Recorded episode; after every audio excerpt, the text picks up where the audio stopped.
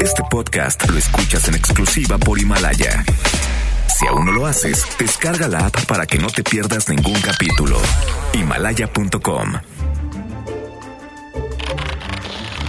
El panorama global de la pandemia lentamente cambia. En Europa y Asia, la curva desciende, mientras se busca una vacuna. América es ahora el foco de mayores contagios.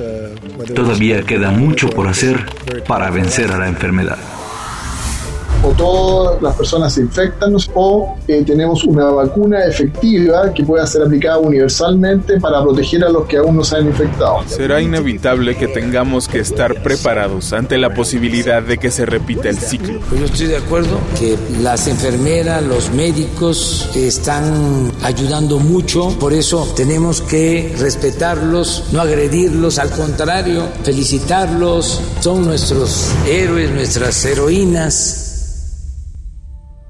COVID-19. El desafío de nuestro tiempo. Ciudad de México. Lunes 27 de abril 2020. Estamos por cumplir los primeros cuatro meses desde que se registraron los primeros casos oficiales de coronavirus en Wuhan, China. Y el mundo ha cambiado como no lo hacía en décadas.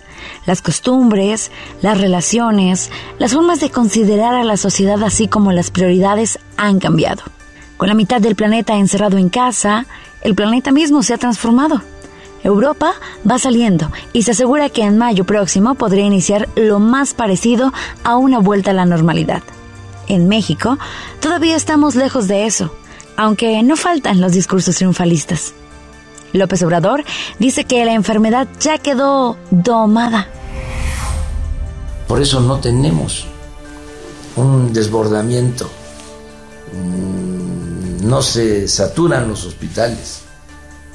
Les puedo informar que tenemos una disponibilidad de hasta 70% de camas de terapia intensiva con ventiladores, con especialistas. O sea, vamos bien, porque este, mm, se ha podido domar la epidemia y en vez de que se disparara, como ha sucedido desgraciadamente en otras partes, aquí eh, el crecimiento ha sido eh, horizontal este, y esto nos ha permitido prepararnos muy bien. Sin embargo, la realidad se impone ante las fantasías. Los hospitales ya están rebasados y este domingo entró en operación la unidad temporal COVID-19, ubicada en el centro City Banamex. Los números también son fríos ante los sueños. Se reportan ya 1.351 muertes y los contagios ascendieron a 14.677. Y no solo los números contradicen el optimismo presidencial, sus propios correligionarios no están de acuerdo con las medidas para rescatar la economía mexicana. Particularmente se niegan al recorte de salarios y el pago de aguinaldos. Tal es la opinión del líder en el Senado, Ricardo Monreal, y del diputado Porfirio Muñoz Ledo. Lo más relevante del día. El tema del día son los saqueos. Ya los vivimos en los primeros días de la fase 2 del coronavirus. Ahora, los especialistas temen una nueva oleada de saqueos, pero en esta ocasión de artículos de primera necesidad, por lo que advierten debe reforzarse el trabajo policial y de inteligencia. ¿Qué pasó en la primera ola de saqueos? ¿Eran en realidad por necesidad o por delincuencia? Esta era la opinión del especialista en seguridad pública, Alejandro Hop. Esta oleada de saqueos que se sobre todo en la Ciudad de México y, el Estado de México, eh, no es una, no es una oleada de pánico. Esto más bien parece ser obra de grupos muy organizados que algunos probablemente tengan vínculos con, redes delictivas y que están robando estos, este tipo de, mercancía para revenderla. O sea, esto, esto yo no, yo no lo, o sea, llamarle saqueo, eh, yo creo que oculta un poco la naturaleza del hecho, es un robo al final del día. Ahora bien, las autoridades dicen que ha bajado la delincuencia estamos más o menos desde hace casi dos años, como desde abril y mayo de 2018 a la fecha, hemos estado remontando en torno a 2.900 víctimas por mes. a veces un poco más, a veces un poco menos, pero más o menos en torno a ese rango. Eh, y no nos hemos movido gran cosa. O sea, esta estabilidad, más esta estabilidad, esta estabilización de la curva se da varios meses antes del cambio de gobierno, por razones que no entendemos muy bien, pero ciertamente no, no pudieran ser explicadas por decisiones tomadas en esta administración. Eh, sobre la pues, caída en los tres últimos meses de noviembre a febrero, pues sí cae, sí cae en diciembre, sí cae en enero con respecto al mes previos, pero en febrero pues, cae el número absoluto, pero pues en febrero hay menos 10. Es decir, tú le sacas el promedio diario de, de homicidio respecto en febrero, creció contra enero, no bajó. Y lo que vemos de marzo, los datos preliminares que tenemos de marzo, que son los que publica la propia Secretaría de Seguridad y Protección Ciudadana eh, todos los días, es que marzo va a ser probablemente el peor mes, de, si, si el primero, el peor o el segundo peor mes de la actual administración, vamos a hablar más o menos sobre 102, 103 homicidios diarios, víctimas de homicidio doloso y feminicidio, todos los días vamos a estarle pegando, muy probablemente estemos pegándole al pico de la serie que fue de mayo de julio de 2018. ¿Cómo lo ve? Pandemia, crisis económica y violencia. La tormenta perfecta.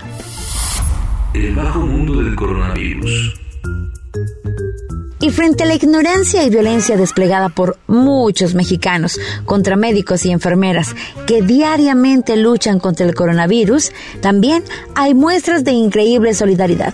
Integrantes de la Ópera de Bellas Artes y del Coro del Teatro de Bellas Artes, bajo la dirección de Iván López Reynoso, interpretaron temas como México lindo y querido y Viva México para homenajear al personal médico a través de la cuenta del Instituto Nacional de Bellas Artes y Literatura, subieron a todas sus redes sociales el video de la interpretación, en la que vía remota más de 40 artistas se unieron para hacer este homenaje a los médicos.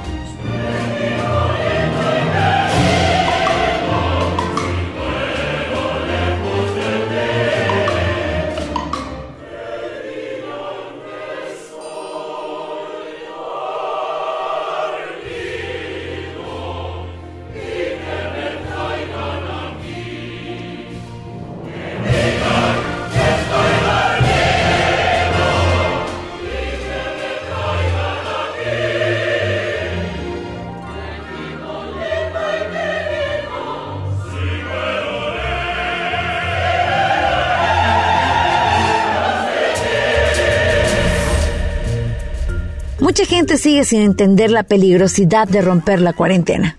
Jóvenes programaron cinco fiestas clandestinas en el municipio de Ecatepec, por lo que el gobierno tuvo que cancelarlas, aunque muchos opusieron resistencia. En ellas, los asistentes, muchos de ellos menores de edad, ingerían bebidas alcohólicas y en dos de los reventones fueron hallados envases de solvente vacíos. El presidente municipal, Fernando Vilchis, explicó que derivado de diversas denuncias ciudadanas, se desmantelaron estas cinco fiestas clandestinas que se realizaban en distintas colonias de la localidad. Y agregó que durante la fase 3 de la pandemia, el gobierno local no permitirá la concentración de personas en comercios ni reuniones particulares. En Rusia, ¿dónde más? Se acaba de dar una de las situaciones más extrañas de la pandemia. Resulta que un hombre en Moscú, llamémoslo Boris, se hallaba manteniendo la cuarentena junto a su esposa y su pequeño hijo, al que bautizaremos como Iván. Sin embargo, hasta la puerta de su casa llegó su amante, de nombre Irina, cargando a otro pequeño hijo.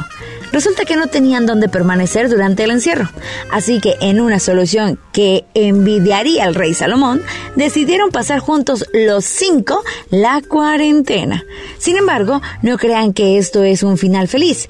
Irina, la esposa y los dos niños están en la casa principal. A Boris ah, lo encerraron en el sótano. ¿Cómo lo ve? ¿Usted qué hubiera hecho? La recomendación musical. Ya es lunes y debemos cargar pila porque la semana luce complicada. Así que los vamos a dejar con una gran banda y una gran rola. Escúchenos mañana con la información más importante que se genera sobre el coronavirus. Es una amenaza seria y verdadera, trágica y triste que no debe tomarse en fiestas entre solventes. Extreme precauciones y cumpla los protocolos de seguridad. Lo dejamos con The Wallflowers, la banda comandada por Jacob Dylan, y esta canción del 2012, Reboot the Mission, donde se hacen acompañar del ex de The Clash, Mick Jones. Nos escuchamos mañana con un podcast nuevo y toda la información sobre el coronavirus. Les sugerimos no perderse los especiales semanales sobre la pandemia porque están buenísimos.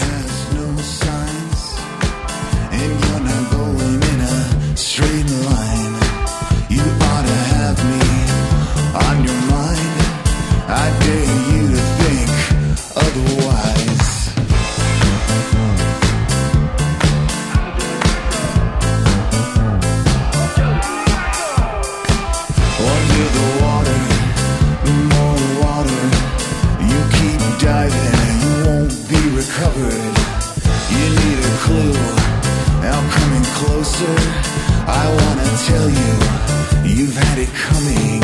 Eyes on the prize, reboot the mission. You've had it coming. I lost my sight, but not the vision. Yeah. Eyes on the prize, reboot the mission. You've had it coming. I lost my sight, but not the vision. Or move your body, or look alive, or don't you think it was? Then you've implied dice on the table, let it ride.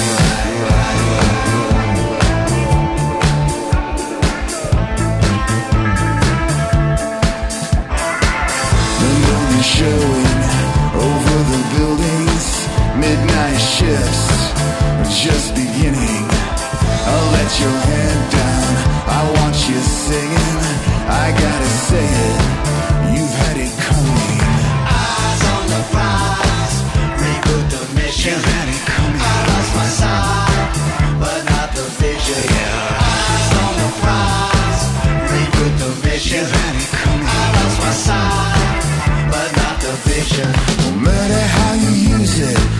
which way you swing. Even the longest day at some point ends. I'll throw your shoes off, hat in the